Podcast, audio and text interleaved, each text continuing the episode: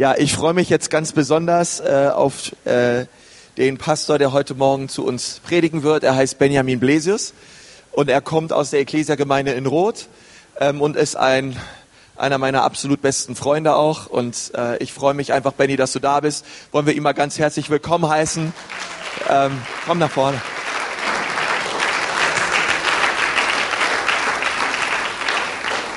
Gott segne. Ja, einen wunderschönen guten Morgen. Ich glaube, die meisten müssten mich erkennen. Ich wurde jetzt auch kurz vorgestellt. Wer mich nicht kennt, eigentlich komme ich aus dem Ruhrgebiet, bin jetzt seit acht Jahren im Frankenland in der Ecclesia Rot und es macht Spaß hier. Es gibt gutes Essen, besseres als im Ruhrgebiet. Ähm, und an die Menschen habe ich mich auch gewöhnt.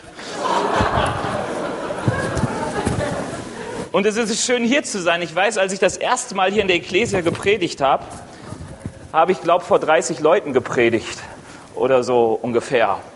Und es ist schön, dass man merkt, hier lebt etwas, oder?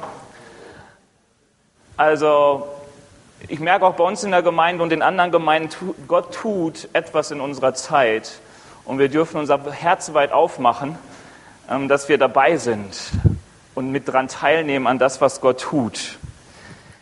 Ich weiß nicht, wer von euch kennt das wunderschöne Buch in der Bibel, der Prediger?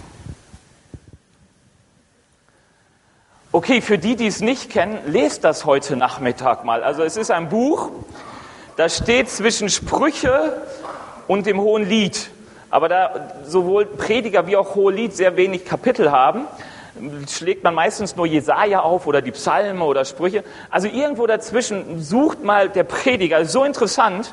Ich war auf Klassenfahrt vor 14 Jahren, unsere Abschlussfahrt. Und meine stille Zeit war gerade bei diesem Buch. Und ich habe es halt gelesen. Wir waren mit sieben Leuten in unserem kleinen Hotelzimmer. Es war schon eng. Und mein bester Freund war auch da. Und der hat gesehen, ich lese die Bibel. Und dann hat er sich die einfach mal geschnappt und hat Prediger angefangen zu lesen und meint dann, boah, Benny, voll interessant. Und er hat es geschafft, sieben Kapitel, sechs Kapitel zu lesen. Weil er sagt, das Buch ist cool weil es sich mit etwas beschäftigt, das auch heute noch top aktuell ist, nämlich mit der Frage, was ist eigentlich so der Sinn in meinem Leben? Wo lohnt es sich, die Zeit, die mir zur Verfügung gestellt wurde, hier auf Erden zu investieren, dass das Ganze Sinn macht? Ja, wir haben ja alle irgendwie Zeit bekommen, keiner weiß wie viel, irgendwann sind wir tot. Und zwischen Geburt und Tod haben wir Zeit zur Verfügung, die kann man sinnvoll nutzen oder eben nicht. Und der Prediger sagt uns so verschiedene Möglichkeiten, die er probiert hat, was vielleicht Sinn macht, wie man dieses Leben unter dieser Sonne verbringt. Und er sagt zum Beispiel, er hat Zeit damit verbracht, Wissen anzuhäufen. Er hat Zeit damit verbracht, Partys zu feiern. Er hat gesagt, er hat es mal mit Vergnügen versucht. Frauen um Frauen. Also, und wir wissen, Prediger, das hat Salomo geschrieben, der hatte so einige von dieser Sorte. Er hat Besitz angehäuft. Er hat gesagt, große Weinberge gebaut. Er hat die Leute beobachtet, die arbeiten und ihr, ihr, Leben nicht genießen können. Er hat die beobachtet, die viel arbeiten und ihr Leben genießen können. Er hat die beobachtet, die viel arbeiten und nichts ist dabei herausgekommen. Also er hat sich über alles Gedanken gemacht. Was macht Sinn? Und wisst ihr, hat auch schon geschrieben in Kapitel 1, nichts ist neu unter der Sonne. Wenn man das liest, kann man sagen, es könnte man auch heute geschrieben haben. Hat sich nicht viel dran geändert. Interessant ist, zu dem Ergebnis, zu dem er meistens kommt. Wisst ihr, was das häufigst genannte Wort im Predigerbuch ist? Ein Wort? Also in meiner Übersetzung heißt es Nichtigkeiten. Also der zweite Vers heißt schon Nichtigkeiten der Nichtigkeiten, Nichtigkeiten der Nichtigkeiten, alles ist Nichtigkeit. Deswegen finden manche, die das Buch auch lesen, das so ein bisschen depressiv. Weil bei den meisten Sachen, die er so tut, sagt er am Ende, alles ist Nichtigkeit und ein Haschen nach Wind. Wisst ihr, und ich finde der Spruch ist cool, ein Haschen nach Wind. Weil wenn man so an Wind sich erinnert, dann weiß man, Wind bewegt viel. Und du kannst Wind cool finden und gerade wenn es draußen so heiß ist, denkst du, du willst Wind haben und du kannst in diesem Moment, wo es mal windig ist, sagen, komm, ich nehme jetzt ein großes Glas und ich packe den Wind ein. Und wenn es dann mal wieder heiß wird und kein Wind da ist, dann packe ich ihn aus und wunderbar. Und wir wissen, es funktioniert nicht. Du hascht nach Wind und wenn du deine Hand aufmachst, ist nichts da. Und der Prediger sagt, bei ganz vielen Dingen, die wir tun, ist es genau so. Es bewegt sich viel, du willst es festhalten und am Ende guckst du drauf und merkst, ups, irgendwie habe ich nichts davon gehabt. Das ist so ähnlich wie gestern bei der Champions League. Ja, wir haben, wir saßen in der Jugend, wir haben mitgefiebert bis zum Schluss, die meisten. Wir haben sogar unsere Jugend extra verschoben nach vorne, damit wir so das ganze Spiel angucken können. Und du dachtest so vom Ergebnis her, die Bayern hätten sich einfach hinstellen können, Eigentor schießen und dann hätten sie den ganzen Stress nicht gehabt. Statt Training hätten sie sich doch schön ausruhen können, vielleicht schon ein bisschen so trainieren für die EM. Aber ist doch total blöd. Du strengst dich über 120 Minuten an, gibst alles für nichts. Ja, manch eine Klausur bei mir in der Schule war auch so. Viel gelernt, am Ende stand eine 6 und du dachtest, wieso habe ich nicht auch in der Sonne gelegen, die Zeit genossen? Das Ergebnis wäre dasselbe gewesen. Und das sind jetzt an sich harmlose Sachen, ist ein Fußballspiel, na und nächstes Jahr gibt es wieder eine Champions League, man schreibt mehrere Arbeiten in der Schule und so, alles kein Problem. Aber sowas gibt es ja auch bei Ehen und so weiter. Du investierst Zeit und am Ende stehst du nur noch vor nichts. Und dann wird es schon dramatischer. Ähm, und es ist so schade, wenn wir unser Leben leben und am Ende sagen, meine Hände sind leer, hätte ich doch noch, wäre ich doch mal. Und du stehst leer da. Und deswegen dachte ich, es ist total wichtig für uns mal zu überlegen, wofür lohnt es sich zu leben. Und ich habe meine Predigt genannt, drei Zeitfresser, die sich lohnen. Weil ich dachte, es bringt dir nicht viel über Dinge zu predigen, die sich nicht lohnen, sondern es reicht ja einfach mal zu sagen, wo lohnt es sich denn mal, Zeit zu investieren. Und dafür gibt es eine Bibelstelle, die steht in Epheser 5, die Verse 15 bis 20. Wer eine Bibel hat, darf es mitlesen. Und wer keine hat, darf da vorne mitlesen. Da heißt es, gebt also sorgfältig darauf acht, wie ihr lebt. Verhaltet euch nicht wie unverständige Leute, sondern verhaltet euch klug. Macht den bestmöglichen Gebrauch von eurer Zeit, gerade weil wir in einer schlimmen Zeit leben. Lasst es daher nicht an der nötigen Einsicht fehlen, sondern lernt zu verstehen, was der Herr von euch möchte. Und trinkt euch keinen Rausch an, denn übermäßiger Weingenuss führt zu zügellosem Verhalten. Lasst euch vielmehr vom Geist Gottes erfüllen. Ermutigt einander mit Psalmen, Lobgesängen und von Gott, Gottes Geist eingegebenen Liedern. Singt und jubelt aus tiefstem Herzen zur Ehre des Herrn und dankt Gott, dem Vater, immer und für alles im Namen von Jesus Christus. Eine tolle Bibelstelle. Die ist auch noch danach toll, wenn man sie weiterliest. Aber Paulus sagt hier etwas, nämlich er sagt, es ist total klug, wenn man sich überlegt, wie man lebt. Wenn man akribisch darauf achtet, wo die Zeit hinfließt, die man hat achte genau, wie du lebst. Achte akribisch vom griechischen Wort so. Mach dir bewusst, wo deine Zeit hingeht. Geh nicht achtlos mit deiner Zeit um, sondern nütze sie so gut wie möglich. Denn er sagt, und, und Paulus sagt, das ist klug. Also wenn du sagst, ich will klug werden, dann vertief dich nicht nur in deine Bücher, Davon wird nämlich man nicht nämlich unbedingt klüger. Also der Prediger hat gesagt, man häuft sich Wissen und mit dem Wissen auch den Verdruss. Ähm, also klug werden nach der Bibel tut man sich, indem man einfach mal überlegt, wo geht denn meine Zeit so hin? Denn wer einfach drauf loslebt, der ist dumm. Ja, und dumm wollen wir nicht sein, sondern wir wollen kluge Menschen sein. Ähm, und um klug zu sein, musst du dir überlegen, was tue ich denn mit meiner Zeit? Und ich habe oft so das Gefühl, wir leben oft einfach so drauf los. Weil dieses Leben kann uns richtig leben. Also es gibt so viele Dinge, die auf uns einprasseln, dass du einfach nur leben musst. Die Zeit füllt sich von alleine. Also das Wort Langweile findet bei uns nicht mehr, gibt es nicht so häufig. Ich kann mich damals als Kind noch erinnern, Mama, mir ist langweilig. Ich will Computer spielen. Nee, ist zu viel gewesen, du musst raus. Aber äh, langweilig. Das Wort kenne ich nicht mehr. Also ich hätte es gern mal wieder, dass ich sagen würde, ich hätte gern mal wieder Langweile, die könnte ich dann auch füllen.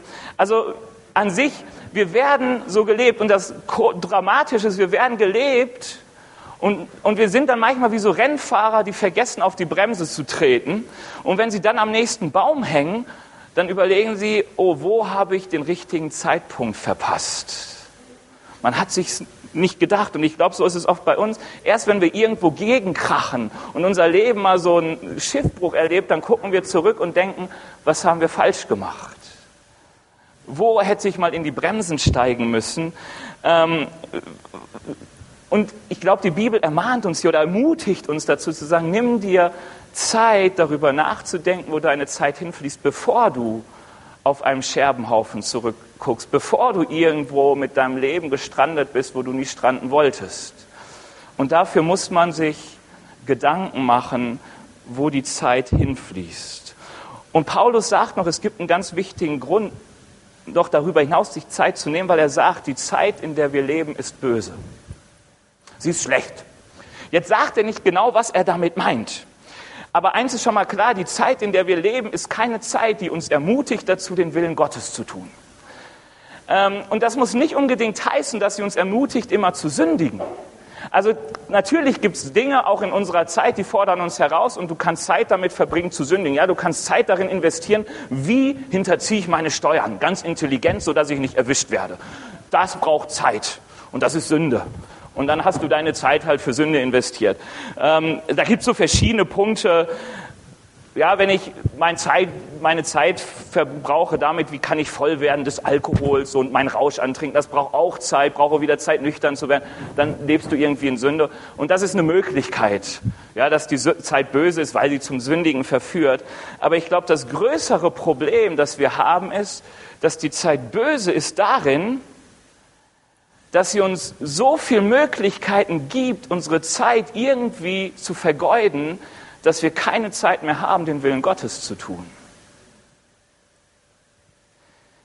In unserer Zeit, gerade auch in unserem Land, gerade für uns, bieten sich unendliche Möglichkeiten, deine Zeit zu investieren. Viel mehr, als du Zeit hast. Also ist dir jetzt schon klar, alle Möglichkeiten, die sich dir bieten, kannst du gar nicht wahrnehmen. Und wenn wir immer danach hinterher sind, bloß nicht zu verpassen, stehen wir sehr stark in der Gefahr, am Ende dazustehen mit leeren Händen, weil wir wohl vieles gemacht haben, auch gar nichts Sündiges, aber wir haben so vieles gemacht und es war doch am Ende nicht der Wille Gottes, was dann doch irgendwie auch wieder sündig ist. Ähm, aber du kannst dich einfach beschäftigen. Also guck mal, was mit deinem Leben voll ist, was Hobbys angeht, Sport, Arbeit, Familie, Freunde, Pünktchen, Pünktchen, Pünktchen. Es ist voll. Und darunter leidet Glauben, darunter kann Gemeinde leiden, ähm, du persönlich leiden und am Ende so beschäftigt, kannst du so beschäftigt sein, dass du am Ende deines Lebens sagst, obwohl du Jesus, deinen Retter, angenommen hast und obwohl du in der Gemeinde saßt und gute Predigten gehört hast, dass du am Ende sagst, irgendwie bin ich doch so leer. Und deswegen ist es so wichtig, sich die Zeit zu nehmen, in die richtigen Sachen Zeit zu investieren. Weil wir oft denken, wir bekommen alles so unter einem Hut. Und wisst ihr, das bekommen wir nicht. Ich möchte euch nur ein Beispiel sagen, das ist Familie. Unsere Politik geht davon aus, dass man alles unter einem Hut bekommt. Du kriegst deine Familie unter einem Hut, du kriegst die Kinder, die du willst, unter einem Hut, die Karriere, die du willst, unter einem Hut, die Hobbys, die dich glücklich machen, unter einem Hut. Alles klappt und wir machen alles möglich.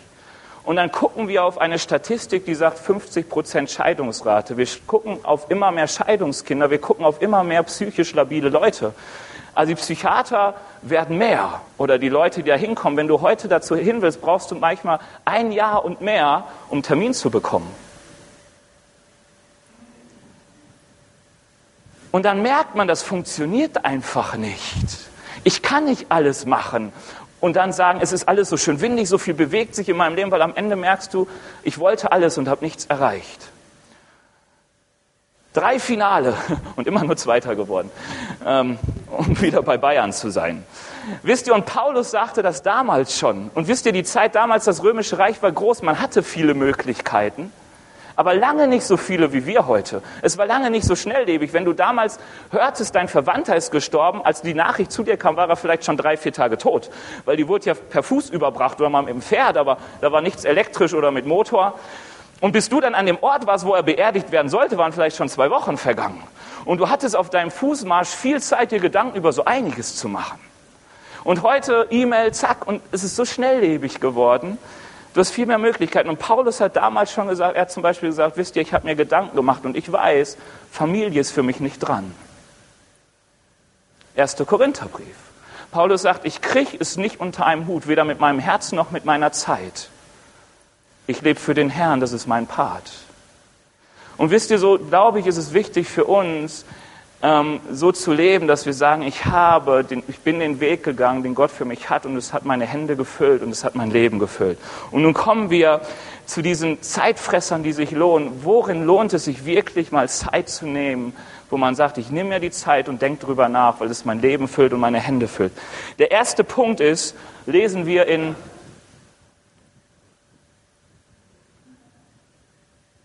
ähm, äh, genau noch genau da der erste Punkt ist, suche den Willen Gottes. Paulus sagt hier, lasst es daher nicht an der nötigen Einsicht fehlen, sondern lernt zu verstehen, was der Herr von euch möchte.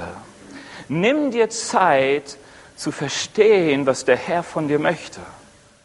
Ich habe manchmal so das Gefühl, wir Christen leben so, ich gehe einfach drauf los und wo ich nicht hin will, macht der Herr die Türe zu und wo ich hin soll, macht der Herr die Türe auf und es passt. Und wisst ihr, manche Türen gehen auf, die wollte der Herr nie aufhaben, weil wir manchmal auch recht gewalttätig mit Türen umgehen. Ähm, sondern wir müssen uns manchmal einfach mal die Zeit nehmen zu fragen, was ist der Wille Gottes? Weil Gott hat ganz konkrete Pläne für dein Leben. Er weiß von den tausend Möglichkeiten, die du hast, die eine, die richtig ist. Und die Bibel sagt uns, dass die, das, was er für unser Leben vorbereitet hat, schon vorbereitet ist. Er hat Werke für uns bereitet, da müssen wir nur drin wandeln. Es gibt so einen Weg mit Gott. Der mag von außen holprig erscheinen, aber er funktioniert. Also Josef ist so einer, wo ich denke, das ist so krass. Gott sagt ihm ganz am Anfang, ich habe einen Weg für dich am Ende, wirst du ein ziemlich großer Herrscher sein, dass selbst deine Eltern vor die, äh, sich vor dir niederbeugen werden. Aber der Weg, den es ist, ist völlig unlogisch. Ja? Gefängnis, Sklaverei und so weiter. Aber er funktionierte, weil er diesen Weg ging. Und wisst ihr, die Bibel sagt, es ist eine Dummheit, wenn wir nicht nach dem Willen Gottes fragen, wenn wir uns nicht die Zeit nehmen, mal konkret zu fragen, was will Gott von mir? Die Bibel sagt uns, wenn man mal Sprüche liest, dass der Kluge, der Weise danach fragt, was Gott will. Dass er den Willen Gottes zu verstehen sucht. Und ich habe gemerkt, dass ganz viele Menschen, auch Christen, erst anfangen danach zu fragen, wenn sie vor so Scheidewege stehen, wo sie merken, vor mir ist eine Wand, ich kann links oder rechts, wie geht es weiter? So ein typischer Scheideweg ist, Schule ist vorbei. Weil bis dahin wurde man einfach so gelebt, die Stadien waren klar, ja, Grundschule, Schule irgendwie, und dann, aber irgendwann ist halt vorbei. Und dann gibt es jetzt die Möglichkeit, FSJ, Zivildienst ins Ausland, im Inland, weiter studieren, arbeiten gehen, arbeitslos melden. Ja, also Pastor werden oder was weiß ich nicht. Also es gibt ja ganze Möglichkeiten. Und dann fragt man an, was ist eigentlich dran? Aber wisst ihr, bevor es diesen Scheideweg gibt, gibt es so viel Zeit, die wir haben, die nicht verplant ist, selbst wenn wir in die Schule gehen. Also es gibt Leute, die haben viermal am Tag Sport, sind im Sportverein, 18 Stunden, acht bis zehn Stunden oder so fließen zum Beispiel unter der Woche in Sport, bei anderen im Musikunterricht, bei anderen haben die Zeit, gehen in die Gemeinde und so, und das wird dein Leben prägen. Also auch diese Zeit kannst du sehr sinnvoll nutzen oder weniger sinnvoll. Auch da ist Zeit, die Gott für uns hat, die man investieren kann. Und Gott möchte, dass wir uns ihm hingehen und sagen, Gott, ich will wissen, was dein Wille ist für mein Leben und ich will ihn gehen. Und nicht nur dann, wenn ich vor Scheidenwegen stehe, sondern dass wir allgemein richtig investieren. Wenn wir von Anfang an, weißt du, ich denke manchmal, damals in der Schule zum Beispiel hatte ich die Wahl zwischen Latein und Französisch. Und ich habe gehört, Französisch ist leicht, also habe ich Französisch genommen. Als ich dann auf der Bibelschule war und Griechisch lernen musste, dachte ich, hätte ich mal Latein genommen hätte ich jetzt wieder Zeit gespart. Aber damals habe ich nicht nachgefragt. Ja, war auch kein Christ, also so. Ja, aber einfach mal den leichteren Weg genommen. Aber der leichtere ist nicht immer der richtige. Und man muss sich vieles fragen. Also gerade mit der Zeit, die wir noch haben, auch mal mit der Zeit, die wir in der Arbeit stecken. Also es gibt manchmal, dass man, ich kenne einen aus unserer Gemeinde, der hatte auch die Wahl Karriere und viel Zeit in der Arbeit oder zu sagen, normalen Weg, Karriere nicht so gut, aber mehr Zeit in der, in der Gemeinde. Und er sagt, ich will mehr Zeit in der Gemeinde haben. Also es gibt da viele Möglichkeiten. Ich kenne auch jemanden, der sagt in der 12. Klasse, kurz vorm Abitur, der Herr ruft mich gerade in die Mission und dann hat das abgebrochen und ist in die Mission. Und hat gesagt, Abi kann ich auch noch später weitermachen. Die Leute, die da verloren gehen, sind später vielleicht nicht mehr da. Ähm, der Herr hat gerufen. Sagt es nur jetzt nicht grundsätzlich, wenn irgendwie in der Schule Stress ist, so, ich bin mal weg. Ja? Ähm, aber der Herr hat manchmal interessante Wege. Und wir müssen lernen, einfach auf ihn zu hören. Und wisst ihr, auf den Herrn zu hören, ist manchmal so ein Prozess. Und je früher wir in, uns in diesen Prozess begeben, umso besser. Wisst ihr, Mose fing damit an, als er 80 war. Und Moses Weg war für ihn schon völlig klar. Er sagte, ich bin 80, ich bin Rentner und ich sterbe in der Wüste bei meinen Schafen. Ich will mich nicht mehr bewegen. Und Gott sagt ihm doch, ich habe einen anderen Plan für dich. Und es ist so interessant, wenn man in 2. Mose 3 mal diese, diesen Dialog untersucht zwischen Mose und Gott, wie Mose eigentlich sagt, ich, für mich ist mein Weg klar. Sorry Gott. ähm, irgendwie hat ihn Gott doch überzeugt. Und Mose lernt mehr und mehr auch auf dieser Wüstenwanderung und so, auf Gottes Stimme zu hören. Den Weg zu gehen, den Gott für richtig hält. Und da gab es viele Entscheidungen, auch während der Wanderung. Sollen wir dieses Ei jetzt erobern oder sollen wir es nicht tun? Sollen wir jetzt in Kanaan einziehen oder sollen wir es nicht tun? Und da änderte sich auch manches ja zwischendurch und so. Da war wichtig zu hören. Für Paulus war es wichtig zu hören, wo will Gott ihn haben. Gott, Paulus wollte missionieren und er hat gesagt, ich gehe. Und dann heißt es irgendwann, der Heilige Geist im Traum sah irgendjemand aus Mazedonien winken und Paulus war klar, das ist der Weg, da muss ich jetzt mal hin. Für David ist für mich so ein Phänomen. David ist ein Kriegsmann gewesen. Die gibt es ja heute nicht mehr so viel in unseren Reihen. Aber es war ja so ein Eroberer. So einer, der Krieg führte und Erfolg hatte. Und wir lesen in einer Geschichte, dass er in sein Dorf kam und merkte, oh, sein Dorf wurde überfallen, alle Frauen, Hab und Gut ist weg. Und wisst ihr, was David machte? Er suchte den Willen Gottes. Gott, ist es jetzt dein Wille, dass du uns unseren Feinden in die Hand gibst? Ich überlege, ich wäre David, ich wäre ein Kriegsmann ich war immer erfolgreich, ich hätte doch den Herrn nicht mehr gefragt. Ist doch völlig klar, habe es weg, hinterher, draufhauen und zurückholen. Aber David fragte nach, ist es jetzt dran? Was ist dein Wille für mein Leben? Also es ist total wichtig, mal ruhig zu werden und zu sagen, ich muss mal mir die Zeit nehmen zu fragen, was sagt denn der Herr? Wir werden so oft gelebt. Ich merke es selber auch in meinem Job ähm, es gibt so viele Sachen zu tun. Und ich bin auch einer, der zu schnell mal Ja sagt, bevor er es sich überlegt. Und dann hat man Ja gesagt.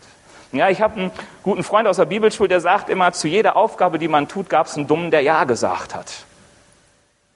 Wenn ich immer wieder sage, ich habe zu viel zu tun, dann denke ich, ja, es gab ja auch einen Dummen, der hat Ja gesagt.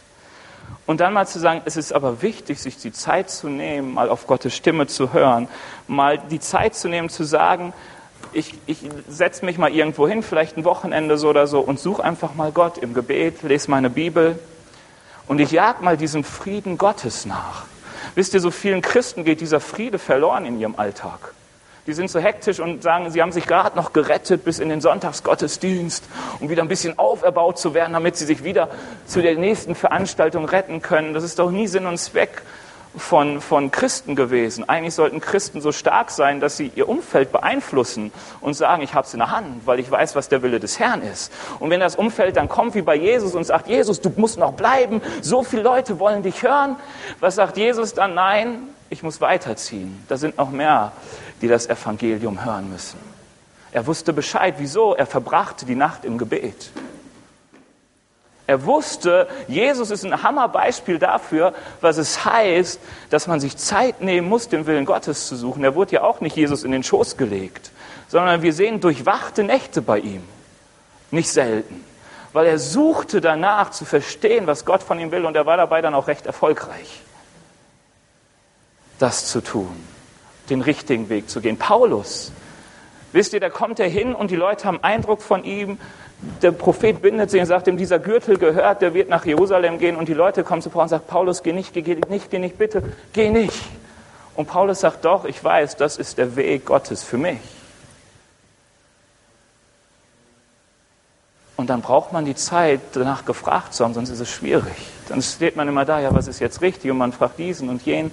Du musst Gott fragen, was ist Gottes, was ist Gottes Vorstellung für dich? Was ist der Weg, den er für dich hat. Also nimm dir Zeit, nach Gottes Willen zu fragen, das lohnt sich. Es ist kein Zeitfresser.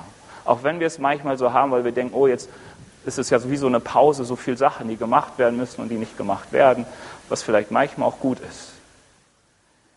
Der zweite Punkt ist, tränke dich im Heiligen Geist. Da heißt es, und trinkt euch keinen Rausch an, denn übermäßiger Weingenuss führt zu zügellosem Verhalten. Lasst euch vielmehr vom Geist Gottes erfüllen. Ermutigt einander mit Psalmen, Lobgesängen und von Gottes Geist eingegebenen Liedern, singt und jubelt aus tiefstem Herzen zur Ehre des Herrn. Paulus sagte ganz klar, nehmt euch keine Zeit, euch volllaufen zu lassen. Weil er sagt, dass mit der Volllaufen, wisst ihr, die Sprüche sagen, jemand, der traurigen Herzens ist, den soll man Wein geben. Weil mit so einem Rausch kann man so manche Sorgen wegspülen. Ja, also Rausch soll ja angeblich nicht nur Nachteile haben, keine Ahnung, ich hatte noch keinen. Aber ähm, also es gibt ja Leute, die haben, ihn muss ja irgendeinen Grund haben. Ja, die sind dann ausgelassen. Na, was weiß ich nicht. Aber Paulus sagt, so ein Rausch hat einen Nachteil, der führt zu zügellosem Verhalten. Das ist wie ein Pferd oder was auch immer, ein Maultier, das keine Zügel hat. Das geht halt irgendwie, nur ist nicht kontrolliert. Und das wissen viele wahrscheinlich auch, die schon mal einen Rausch hatten. Man macht vieles, was man hätte nicht gemacht, wenn man den Rausch nicht gehabt hätte. Und ähm, die Bibel sagt uns, Zügellosigkeit, ein Zustand von Zügellosigkeit ist kein Zustand, den Christen haben sollten. Christen sollen keine Leute sein, die einfach irgendwie hin und her laufen, mal dieses und mal jenes tun, sich hier und hier dafür entscheiden, sondern sie sollen nüchtern sein, Zügel haben, geleitet sein. Und wenn du geleitet sein willst, brauchst du jemanden, der dich leitet, und das ist der Heilige Geist. Und deswegen sagt Paulus ganz klar, werdet voll Geistes. Und es ist total wichtig, und je mehr ich auch auf Kirchengeschichte gucke, umso mehr würde ich sagen, noch wichtiger als wichtig, dass wir uns Zeit nehmen, voll Geistes zu werden.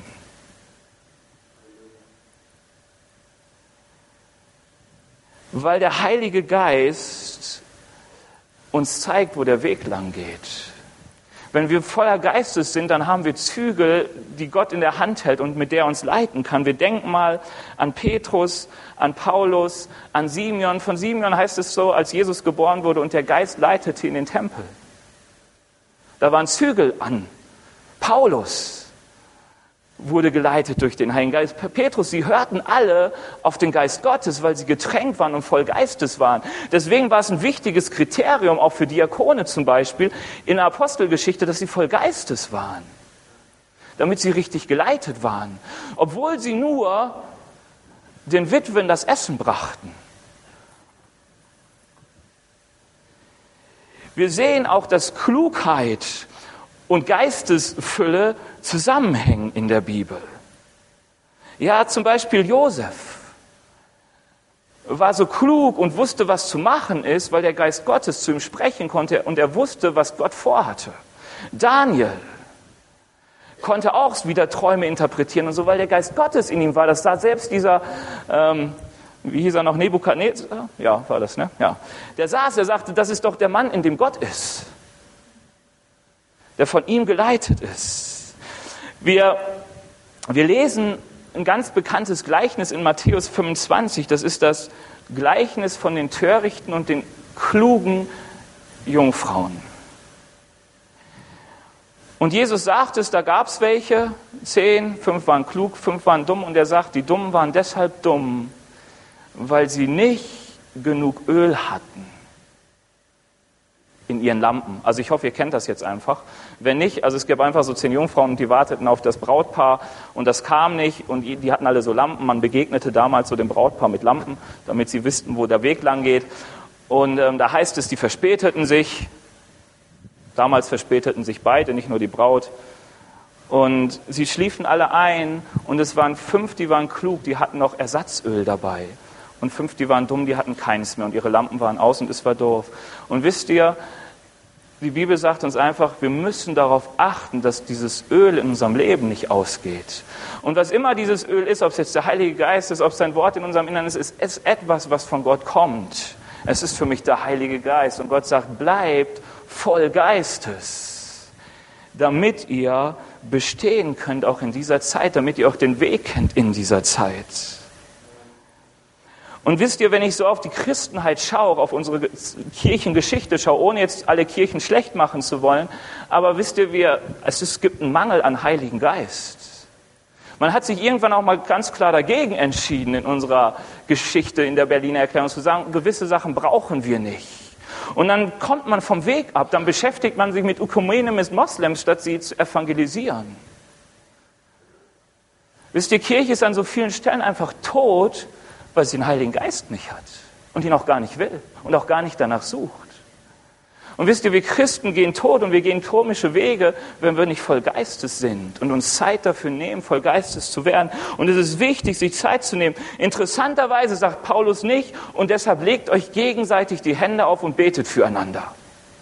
Durchaus eine Sache, wo die Bibel sagt, durch Handauflegen kommt der Heilige Geist. Eine ganz wichtige Sache, auch eine Glaubensgrundlage, Hebräer 6. Wir müssen für die Leute beten, dass sie mit Heiligen Geist erfüllt werden. Aber die Leute müssen auch gucken, dass sie voll Geistes bleiben und voll Geistes werden. Und Paulus sagt hier, das tut ihr, indem ihr zueinander Loblieder singt, indem ihr Gott dankt. Und da spielt ganz, ganz viel Gemeinschaft eine Rolle. Ich glaube, dass Gemeinde so wichtig ist, damit die Gläubigen ermutigt werden, im Glauben zu wachsen und auch voll Geistes zu werden. Hebräer 10, Vers 25 heißt es, versäumt nicht eure Versammlung, wie es bei einigen Sitte geworden ist. Und ich dachte immer, na klar, du sitzt im Gottesdienst und die Sache ist erledigt. Aber interessanterweise schreibt Paul, äh, Paulus oder wer auch immer den Hebräerbrief geschrieben hat, vorher, dass er sagte, reizt euch einander zu guten Werken an. Dass Paulus sagt, ihr braucht einen Raum, wo es möglich ist, dass ihr euch gegenseitig im Glauben ermutigt. Es braucht einen Raum, wo ihr euch gegenseitig ermahnt und tröstet. Und wisst ihr, das ist nicht damit getan, dass wir hier drin sitzen, uns eine Predigt anhören und nach draußen gehen. Dieses Gottesdienst, wie wir ihn feiern, ist ja total unbiblisch. Ihr könnt ja die Bibel angucken, ihr findet es nicht. Ihr findet nicht den Prediger, der vorne steht und die Leute anpredigt. Paulus mal, dann schlafen sie ein und fallen aus dem Fenster und man hat eine Totenauferweckung. Das ist natürlich ganz cool. Wir müssen unsere Gemeindeseele in höheren Etagen bauen, damit wir auch solche Wunder erleben können. Nein, aber wenn, wenn Paulus sagt in den Korinther, er sagt, wenn ihr zusammenkommt, dann habe ein jeder eine Weissagung, ein Psalmwort, was auch immer, aber seid da, um euch gegenseitig zu ermutigen. Und wisst ihr, wir haben das vielleicht nicht in dieser Gottesdienstform möglich, aber in der Gemeinde ist auch Hauskreis so eine Sache, die es gibt. Es gibt so viel, so verschiedene Orte, wo man auch zusammensitzt, auch beim Essen und so. Und es ist so wichtig, als Christen, dass wir sagen, wir tun nicht nur irgendwas, indem wir hier drin sitzen, sondern wir nehmen teil an dieser Gemeinschaft, die wir untereinander haben. Deswegen gibt es ja Hauskreise, weil man irgendwann sah, so diesen frontalen Gottesdienst, wo einer sagt und alle anderen hören zu, das ist nicht das, was die Bibel unter christlicher Gemeinschaft versteht. Das ist zu wenig. Ist auch nicht schlecht, gelehrt zu werden, aber das allein reicht nicht. Da wird man noch nicht voll Geistes. Es gibt viele Beispiele die man sich angucken kann, dass es wirklich so ist, dass es nicht reicht.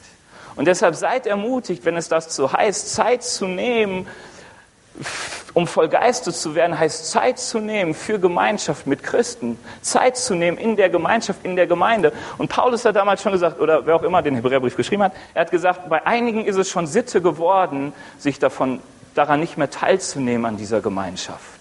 Und es ist eine Unsitte. Weil Paulus sagt, je näher die Zeit kommt, wo Christus wiederkommt, umso schwieriger wird es werden, da bleib, zu bleiben, wenn du dir diese Zeit nicht nimmst. Und wenn du sagst, ich erlebe das oft, du gehst mit Leuten und sagst, ich habe keine Zeit, ich habe keine Zeit, wisst ihr, wir haben schon Zeit, wir haben nur die falschen Prioritäten.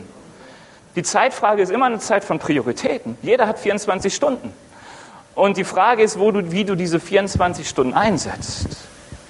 Und die Bibel sagt, es ist es wert, diese Zeit, die man hat, zu nehmen, um sie in Gemeinschaft mit anderen Christen zu investieren, damit die Hände am Ende nicht leer sind. Und dann wird dein Herz bewegt und dann ist es voll zur Ehre Gottes, wie es hier heißt, dass ihr einander Loblieder singt, dass wirklich da eine Fülle ist an Gemeinschaft mit Christus, wo er wieder den Mittelpunkt bildet, wo es Sinn macht. Es ist doch furchtbar, wenn man, jetzt muss ich mal über die Kirche ein bisschen schimpfen, es ist doch schlimm, wenn ich, ich höre mir manchmal im Radio, wenn ich gerade morgens irgendwo hinfahre, höre ich mir die Predigten an, die in manchen Kirchen gesprochen werden. Wisst ihr, ich könnte einen Politiker anhören. Nur die haben mehr Ahnung von dem, was sie sagen. Und wir sind auch nicht da, Politik zu machen. Wir haben doch ein Evangelium, das so viel mehr hat. Das hat eine Lösung auf all die Fragen und eine, die auch hilft. Wir brauchen diese Gemeinschaft und wir brauchen Christus in einem Wort. Wir müssen den Heiligen Geist in der Fülle in uns haben, dass wir wirklich sagen können, wie auch damals die Apostel sagen konnten, wir und der Heilige Geist haben beschlossen. Wir wissen, wir sind im Einklang mit Gott, wir sind geführt. Er ist da. Er hat die Zügel angezogen und kann uns leiten. Also werdet voll Geistes, nimm dir die Zeit. Und wenn du sagst, du hast die Zeit nicht, ändere deine Prioritäten. Wisst ihr, es ist die Arbeit macht manchmal Druck. Also ich kenne manche, die haben von der Arbeit wirklich Druck, gerade wenn du in höheren Positionen bist, da wird es manchmal richtig eng. Aber manchmal muss man auch fragen, ist das der Weg, den der Herr für mich hat? Das ist manchmal der Weg. Ja, ich sage, Mission muss finanziert werden, dafür braucht es Leute, die Geld verdienen. Also es kann durchaus sein, wir hatten auf der Silvesterfreizeit einen Bankier, heißt so, ne? Ein Mensch, der bei der Deutschen Bank arbeitet und in ziemlich hoher Position. Und er hat gesagt, das hat er nicht angestrebt, aber Gott hat ihn so geführt. Und er hat auch Familie und so. Und er sagt, das ist sein Weg mit Gott und es ist gut. Es ist gut, wenn du Leute hast, die viel, viel Geld verdienen. Aber es muss auch der Weg sein, den Gott für dich hat. Es muss noch machbar sein, dass Glaube da noch reinpasst in seiner Fülle und er nicht daran zugrunde geht. Der letzte Punkt, in dem man Zeit investieren sollte, heißt sage Dank. Da sagt Paulus noch, und dank Gott dem Vater immer und für alles im Namen von Jesus Christus, unserem Herrn. Nimm dir Zeit, um Danke zu sagen bei Gott, und zwar für alles zu jeder Zeit. Wir Deutschen sind ja allgemein als undankbares Volk bekannt. Ja, wir haben viel und doch zu wenig. Und jetzt im Moment merken wir ja, wie viel wir sogar haben im Gegensatz zu anderen europäischen Völkern. Und wir merken auch, dass die das wollen von uns. Und wir sind irgendwie so, also ich habe einen amerikanischen Freund und der sagt, wir Deutschen sind irgendwie immer so. Er sagt, er hat mal sein Auto gewaschen und poliert, wunderschön Mercedes, reingemacht. Und er hat es da hingestellt auf dem Parkplatz seiner Missionszentrale hier in Deutschland und hat seinen deutschen Freund voller Begeisterung gesagt, guck mal, habe ich nicht das Auto toll gemacht? Und er so, ja, siehst du nicht den Fleck da am Tankdeckel? Und so sind wir Deutschen. Statt uns über dieses herrliche, wunderschön gewaschene Auto zu freuen, merken wir, es ist noch nicht ganz perfekt. Und dann sagen wir und schreien zum Herrn, Herr, ist ja vieles gut und schön, aber da ist noch ein Fleck in meinem Leben, du musst mich segnen, wieso tust du es nicht und was weiß ich nicht alles. Wir meckern viel, obwohl es uns gut geht. Und es gibt viele Völker, denen geht es viel schlechter und die sind viel dankbarer und denen geht es innerlich viel besser. Die brauchen viel weniger Psychologen als wir. Hätten wahrscheinlich auch kein Geld für welche. Ähm, und die Bibel sagt uns hier, nimm dir die Zeit, Gott Danke zu sagen. Wenn du betest, vergiss nicht, Gott Danke zu sagen. Wenn du in Krisen steckst, vergiss nicht, Gott Danke zu sagen. Wisst ihr, das ist bei uns vielleicht selbstverständlich, wenn wir Millionen gewinnen oder wir sind vielleicht so glücklich, dass wir Gott erstmal vergessen. Aber der Pastor erinnert dich daran, wenn es um den Zehnten geht, damit auch die Gemeinde dankbar ist und so. Aber wisst ihr, sind wir auch bereit, wie Paulus und Silas im Gefängnis zu sagen, ich mache jetzt Lobpreis. Sind wir bereit, jetzt kommen wir meistens nicht so oft ins Gefängnis, höchstens mal um Leute zu besuchen, aber wenn wir dann da sind und dann auch unschuldig, sind wir bereit zu sagen, Herr, ich sag dir Danke. Oder sage ich nur, Herr, wie kannst du das zulassen? So deprimierend, also wirklich. Ich frage mich, wie sich Josef manchmal gefühlt hat damals im Gefängnis. Und ich glaube, wir nehmen so vieles bei Gott so selbstverständlich. Und eigentlich ist fast gar nichts selbstverständlich. Das merkt man immer dann, wenn man Leute sucht, denen es noch schlechter geht als einem selber. Man findet so viele. Und ähm, dann nehmen wir uns immer so viel Zeit, um zu klagen. Also außer ihr macht das anders als ich. Aber ich sehe auch immer die Punkte, wo Gott noch was tun könnte und sollte.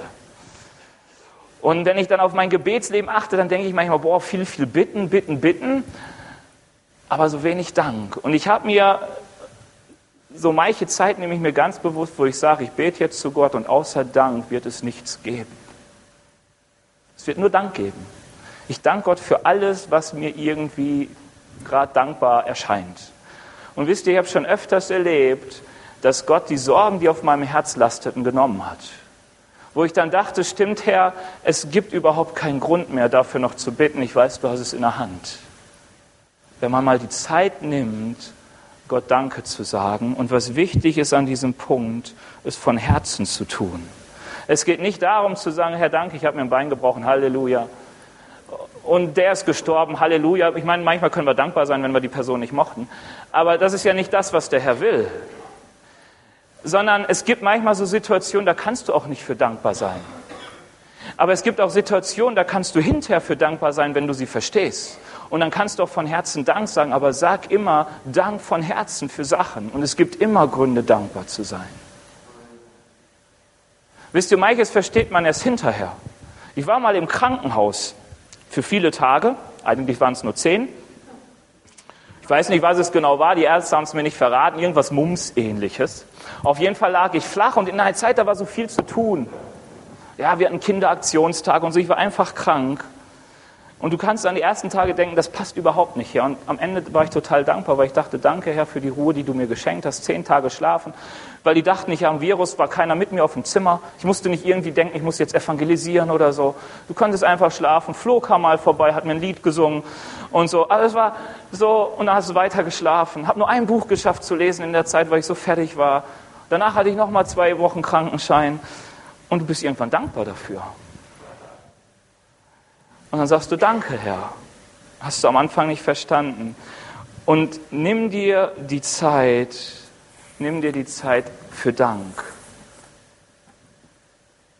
Lass es an Dank nicht fehlen in deinem Leben. Und ich glaube, das war der Grund, weshalb Paulus auch sagen konnte, hey, mit, mit, mit, mit, mit Mangel und mit Überfluss komme ich gut aus in Verfolgung über die Maßen, Paulus sagt, über die Maßen wurden wir herausgefordert, am Leben verzweifelnd. Und trotzdem sagt er immer, er ist dankbar für das, was er hat in Christus, obwohl er am Leben verzweifelte. Und wenn wir dafür Zeit nehmen, ich glaube, dann haben wir drei Punkte, wo wir merken, unser Leben wird gefüllt. Kurz zusammenfasst, nimm dir Zeit, um Gottes Willen zu suchen. Nimm dir Zeit, um dich mit Heiligen Geist füllen zu lassen. Such die Kraft und die Gegenwart Gottes und habe und äußere Dank gegenüber Gott. Nimm dir Zeit dafür. Amen.